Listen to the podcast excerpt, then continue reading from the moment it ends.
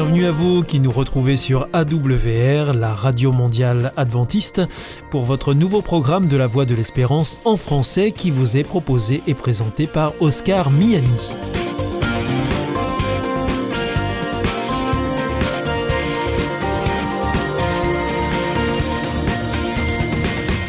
C'est donc parti pour les 30 prochaines minutes ensemble. Merci de votre fidélité à la voix de l'espérance. Vous êtes toujours plus nombreux à nous écouter sur les ondes, par Internet ou aussi grâce à votre téléphone. D'ailleurs, je vous rappelle tout de suite les numéros qui ne sont absolument pas surtaxés. Alors si vous voulez nous écouter avec votre téléphone depuis la France, eh bien vous composez le 01 80 14 44 77. Si vous êtes en dehors de France, eh bien vous composez le 00 33 1 80 14 44 77. Et depuis les États-Unis, eh bien c'est le 1 712 432 9978. Alors aujourd'hui, au programme, nous vous proposons votre rendez-vous santé avec le docteur Jean Lincey.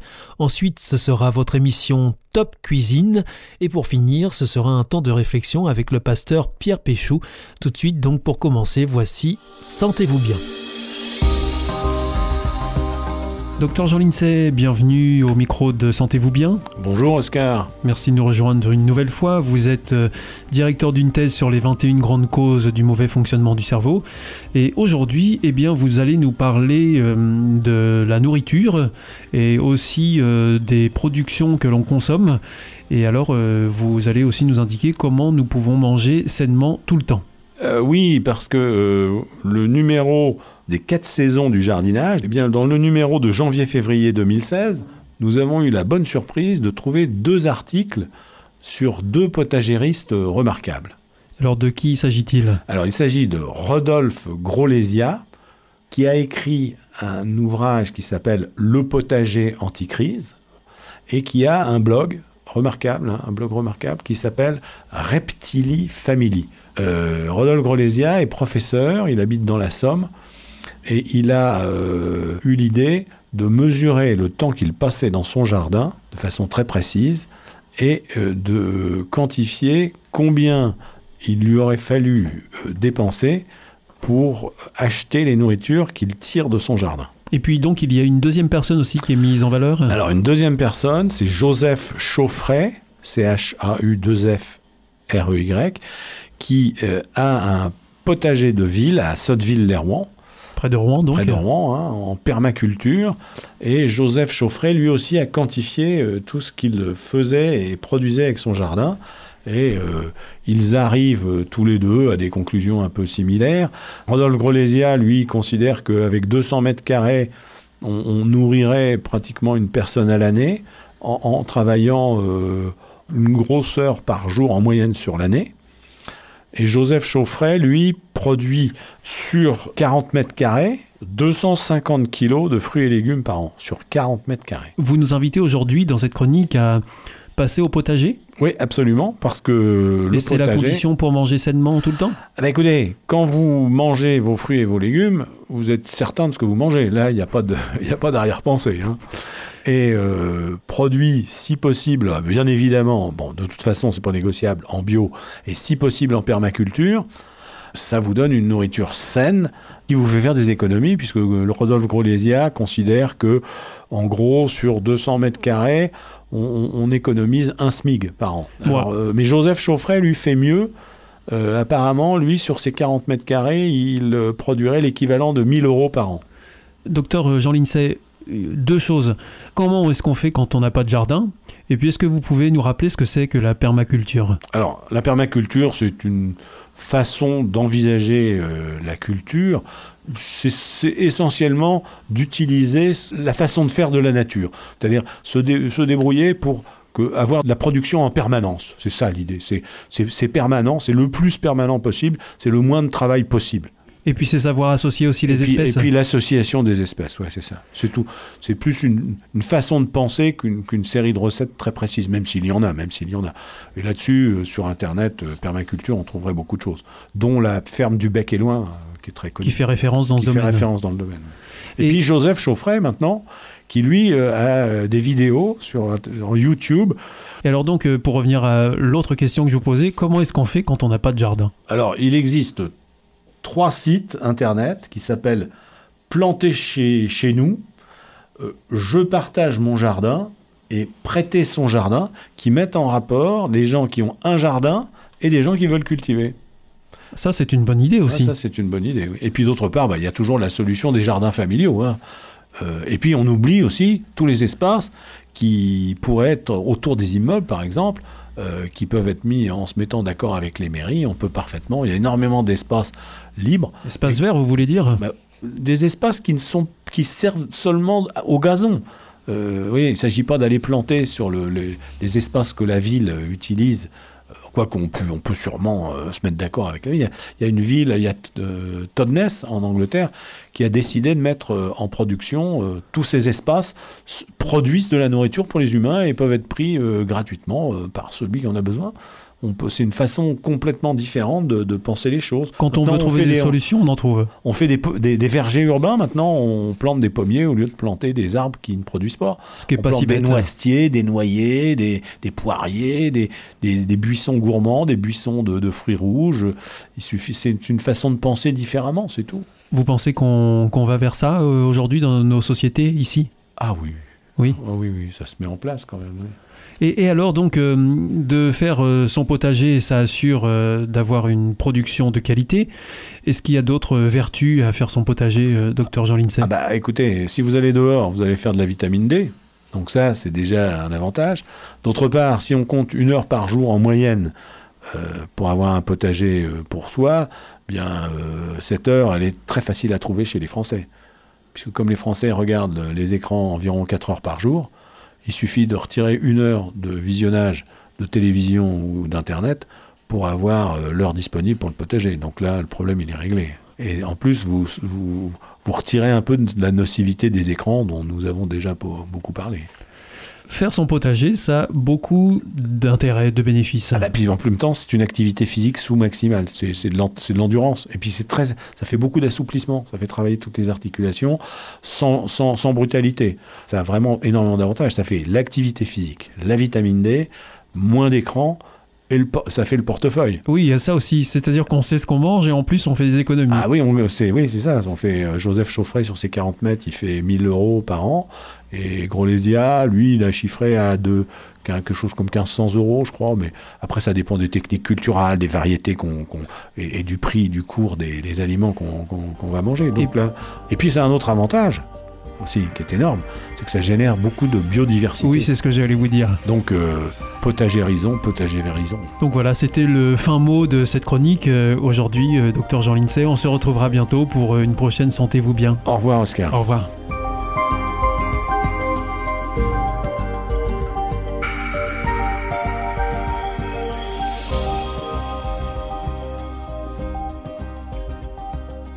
The Voice of Hope. Hier ist Adventist World Radio, die Stimme der Hoffnung. Questa è la radio mondiale avventista. La voce della speranza.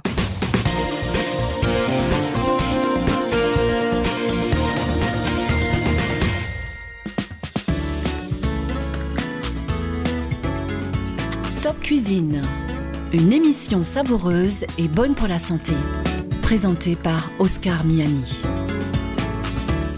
Bonjour et bienvenue pour cette nouvelle émission de Top Cuisine avec Jesmylène Lopez. Bonjour Jesmylène. Bonjour Oscar. Bienvenue, merci de nous retrouver euh, pour euh, nous proposer une nouvelle euh, recette. Merci. Et aujourd'hui, alors je, je rappelle que euh, ce que vous nous proposez, ce sont des recettes végétariennes. hein. Tout à fait. On ne l'a pas dit forcément hein, dans toutes nos émissions, mais je rappelle aujourd'hui que vous nous proposez des recettes végétariennes. Toujours des recettes végétariennes. Voilà. Et Pas vegan. hein. Pas vegan. Vous nous proposez euh, ben, un nouveau gratin. Il s'agit d'un gratin de poireaux et pommes de terre au curry.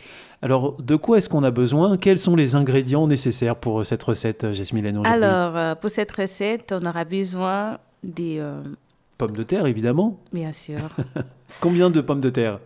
On va dire euh, un kilo de Et ça, ça de va, terre. ça va convenir pour combien de personnes? Quatre personnes. Quatre personnes. Donc une famille de quatre personnes. Une famille de quatre personnes. oui. Voilà, un kilo de pommes de terre. Quel euh, type de pommes Ah, de euh, terre vous utilisez? Oh, n'importe. N'importe quel. Dès que c'est des pommes de terre, c'est bon. D'accord, donc un kilo de pommes de terre. Un kilo de pommes de terre, trois bâtons de poireaux, Oui, un oignon, gousse d'ail, une cuillère à soupe de curry. Une cuillère à soupe. Oui. D'accord, Il faut bien qu'on sent le, le Le goût, goût du à, curry. Oui, le goût à curry. d'accord. Vous connaissez, c'est un mélange euh, de. euh, ça se vend dans Ce sont des épices hein, qu'on achète. euh, oui, des déjà curry, fait. hein. Oui, Mhm. oui, des épices à curry. Oui, d'accord. Donc, une cuillère à café de curcuma. Une cuillère Oui, à café.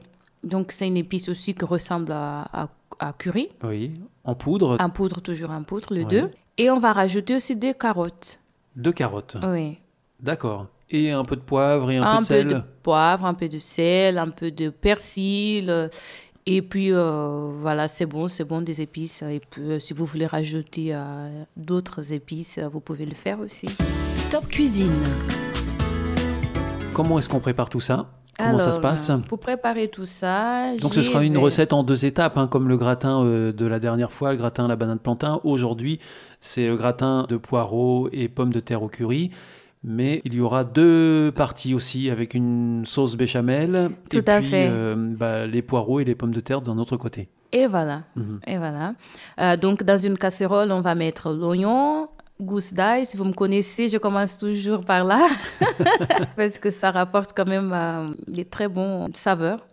Et dans l'huile d'olive, dans une cuillère Et de l'huile d'olive. Et on va laisser mijoter pendant 5 à 10 minutes D'accord. On laisse ça à feu Euh, doux. hein. dans le feu doux. On surveille bien la, la cuisson et on mélange. D'accord. Ensuite, on va bien laver les poireaux et on va les couper en rondelles D'accord. euh, fines. Oui. Et on va euh, éplucher aussi les carottes et on va les râper en lamelles fines aussi. Des côtés, on va éplucher aussi les pommes de terre. On met de côté. Et euh, euh, l'oignon, l'ail, les poireaux et les carottes, on les laisse mijoter pendant combien de temps dans cette casserole? 5 à 10 minutes. À feu doux, toujours. On rajoute des poireaux et de euh, lamelles fines de carottes. Et on laisse euh, 5 à 10 minutes encore. Pour résumer, Jasmine, Ah oui, c'est un peu confus. l'oignon avec l'ail dans l'huile d'olive pendant 5 à 10 minutes à feu doux. Et puis ensuite, une fois que ces 5 à 10 minutes sont passées, on ajoute Poireaux. euh, poireaux coupés en, Et en rondelles très fines et des lamelles de carottes. euh, Et on laisse encore 5 à 10 10 minutes, oui. Voilà. Ensuite, une fois que ça c'est fait, eh bien, euh, on épluche les pommes de terre. On épluche les pommes de terre à ce moment-là et on les coupe. hein. On met de côté. À la fin de 10 minutes, voilà, une fois que euh, poireaux et, euh, et carottes sont cuites, ou même pas, c'est pas besoin que ça soit vraiment cuit, on va mélanger euh, les pommes de terre. On va tout mélanger. Dans la casserole, alors il faut Dans prévoir la- une très grande casserole. Une moyenne casserole quand même. Top Cuisine. Et puis on va faire notre sauce béchamel oui, donc que vous connaissez déjà. D'un autre côté, il faut préparer la sauce béchamel. Alors, vous nous rappelez les ingrédients dont on a besoin pour préparer cette sauce? Euh, Donc euh, 80 grammes de farine, Oui. 40 grammes du beurre, 600 grammes du lait, noix muscade et poivre. D'accord. Donc, euh, Un petit sel aussi. et puis alors vous, Jasmine, ce que vous faites, c'est que vous mélangez tout d'un coup dans une casserole. On mélange tout dans une casserole et on met au, feu doux Et et, on on, continue à mélanger jusqu'à la sauce si Voilà, c'est très simple de réussir Très une sauce béchamel. Très simple. Voilà. Et une fois que cette sauce béchamel est prête, euh, qu'est-ce qu'il nous reste à faire? On va juste mélanger avec les autres ingrédients Oui. et on va mettre dans un plat au four. Un plat de quel type? Un plat à bord haut de préférence. Pour un gratin, un plat à gratin en Oui. fait. Et on va mettre un peu euh, de euh, fromage par-dessus pour gratiner. D'accord. Donc on fait préchauffer le four. On fait préchauffer le four à 200 degrés Oui. et on va enfourner ça. Et c'est pas obligé de mettre le fromage, on peut faire euh, sans si fromage. c'est si on veut. oui, Mhm. oui. Et, et donc on, on fait préchauffer le four à 200 degrés et on laisse le four à 200 degrés pendant combien de temps pour que ce soit cuit? Euh, Jusqu'au moment que la, la- la pomme de terre, euh, on arrive à les faire cuire. D'accord. Alors ça prend un peu de temps quand même. hein Ça va prendre un peu de temps. Oui. Peut-être une heure, une heure vingt D'accord. À feu 200 degrés. à 200 degrés. oui. D'accord. Évidemment, on surveille euh, que le fromage ne brûle pas. hein. Oh oui. Des préférences, il ne faut pas mettre les fromages. Pas tout de suite. Ou alors il faut couvrir peut-être? Ou il faut couvrir, ou on ne met pas le fromage, on met à la fin. D'accord. Et euh, les pommes de terre, euh, c'est jusqu'au moment qu'elles soient cuites. hein. Voilà. Ça peut durer moins 40 minutes si vous coupez euh, très fines les rondelles ou carrés euh, très fins. Il faut surveiller la cuisson jusqu'au moment que la pomme de terre euh, plutôt soit cuite parce qu'après les légumes, on peut les manger euh, n'importe comment. Voilà. Donc euh, et on le sort du four, on laisse un petit peu refroidir et, et c'est prêt à et manger. c'est prêt à manger. Voilà, Ouais. c'est parfait. Merci beaucoup, Jasmine. On arrive moi, à la fin moi. de cette émission. C'était euh, Top Cuisine. Aujourd'hui, vous nous avez euh, présenté le gratin de poireaux et pommes de terre au curry. On se retrouve pour une prochaine émission. Et là, on va passer à un jus. Et ce sera le jus euh, de fruits de la passion. de la passion. Voilà. À bientôt. À On se retrouve pour euh, Top Cuisine. Merci. Au revoir, Jasmine. Au revoir. C'était Top Cuisine, présenté par Oscar Miani.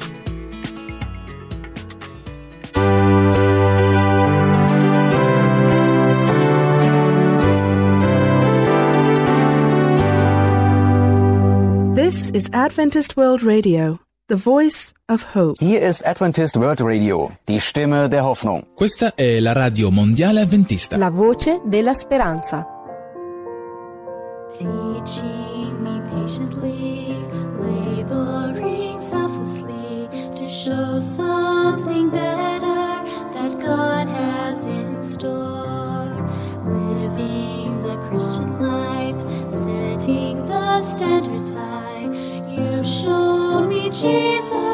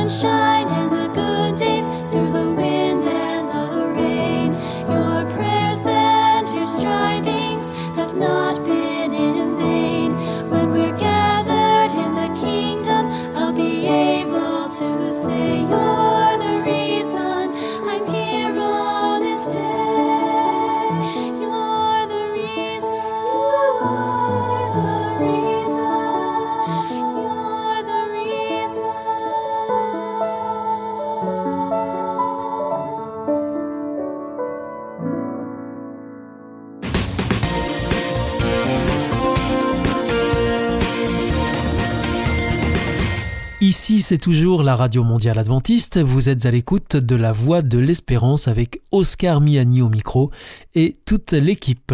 Juste avant, c'était Top Cuisine que vous retrouverez mercredi prochain à la même heure. Je vous rappelle que vous pouvez nous écouter sur les ondes, sur Internet aussi, sur les www.awr.org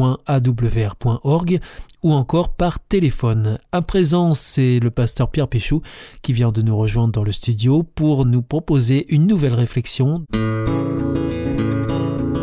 Valeur ajoutée. Une réflexion de Pierre Péchou sur ces qualités qui nous rendent riches pour le bien de tous.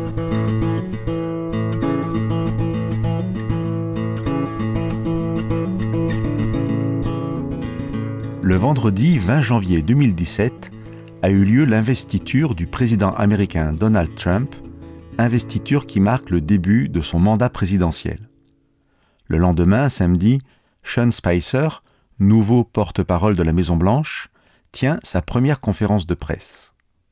Accusant l'ensemble des médias d'avoir délibérément sous-estimé l'importance de la foule lors de la cérémonie d'investiture, il prétend que celle-ci a attiré, je cite, la plus grande audience à avoir assisté à une investiture, point final.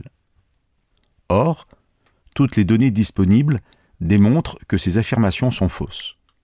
Le lendemain, lors d'une autre conférence avec la presse, le journaliste Chuck Todd demande à la conseillère du nouveau président, Kellyanne Conway, d'expliquer pourquoi Spicer a recouru à un mensonge manifeste. Elle lui répond alors, et je cite à nouveau, Ne soyez pas trop dramatique à ce sujet, Chuck. Vous dites que c'est un mensonge. Notre porte-parole, Sean Spicer, a donné des faits alternatifs. Dans un souci d'objectivité, puisque j'aborde un fait politique toujours propice aux passions, je n'ai fait que vous lire le début de l'article de Wikipédia sur cette notion de faits alternatifs. Si cette expression n'est pas très claire pour vous, sachez que le linguiste canadien Lionel Menet, justement dans une préoccupation de clarté, propose que l'on emploie l'expression de faits en contradiction avec. Je reviens à la date du 21 janvier 2017 et à l'emploi par la porte-parole de l'expression fait alternatif. Pour les spécialistes, nous entrons, à partir de là, dans l'ère de la post-vérité. L'ère de la post-vérité. Je vous avoue que personnellement, cela m'inquiète peut-être plus que de raison, mais pas sûr. Imaginez que vous entendiez une information d'une personne à qui a priori vous pouvez faire confiance, soit parce que cette personne sait de quoi elle parle, qu'elle est une spécialiste du domaine, ou simplement parce que vous la connaissez et donc que vous n'avez pas à douter de ses dires. Imaginons que plus tard, vous puissiez prouver à cette même personne que ce qu'elle vous a dit ne s'était pas passé. Vous lui dites alors qu'elle vous a menti. Et vous l'entendez vous répondre qu'effectivement l'événement ne s'est pas passé, mais que cela aurait pu se passer. Qu'il est tout à fait vrai que cela aurait pu être vrai. Bienvenue dans l'ère de la post-vérité, le temps des faits alternatifs. Le discernement. Plus que jamais, nous devons alors être aussi dans l'ère du discernement. Comment discerner le vrai du vrai alternatif, et même d'ailleurs le vrai du faux? Le discernement est une qualité toute particulière. Je vous cite maintenant les définitions du dictionnaire. Discerner, c'est séparer, mettre à part des personnes ou des choses confondues. Au figuré, c'est reconnaître distinctement la nature, la valeur d'une personne ou d'une chose. Et pour en finir avec les définitions, en morale, c'est reconnaître distinctement ce qui est bon ou mauvais.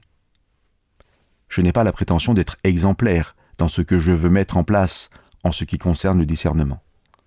Personnellement, j'essaye de me situer à la bonne distance de l'information que je reçois, et j'essaie de me poser les bonnes questions. Il y a-t-il de l'idéologie en jeu? La personne qui me parle est-elle concernée ou passionnée au point de penser que la fin justifie les moyens? Mais surtout, dans ma réflexion, je sais que je ne suis peut-être pas, sans l'aide des autres, toujours en capacité de maîtriser suffisamment le sujet ou l'information. Ayant conscience de mes limites, je pense à ce proverbe connu de tous. L'union fait la force. Je vais donc réfléchir et penser avec d'autres. La seule question qui m'importe alors est celle-ci. Qui choisirais-je pour m'aider à réfléchir? Le discernement est une donnée essentielle dans la relation que Dieu désire établir avec nous. Comme pour l'ensemble des choses qui comptent, la Bible nous dit que Dieu nous donne ce qui est nécessaire à notre construction en tant que personne. Je ne rappellerai que les exemples les plus fréquents, que ce soit l'amour, la foi, l'espérance, pour lesquels Dieu nous demande d'être acteurs. Dieu est toujours à la source de cette foi, de cette espérance et de cet amour. Il nous les donne avant de nous demander de les vivre. Il en est de même pour le discernement. Je voudrais vous partager une parole de l'apôtre Paul qui prend, au regard de notre époque de vérités alternatives dont nous avons parlé, une épaisseur toute particulière. Paul nous dit Ne vous conformez pas aux habitudes de ce monde, mais laissez Dieu vous transformer et vous donner une intelligence nouvelle. Vous pourrez alors discerner ce que Dieu veut, ce qui est bien, ce qui lui est agréable et ce qui est parfait. Mon choix est fait, et même si je viens de vous le dire, je vous le répète, Dieu donne à qui lui demande. Mon choix est fait donc. Je demande à Dieu le discernement pour être à la bonne distance et dans la bonne relation fraternelle avec tous ceux qui font de près ou de loin partie de la même planète que moi.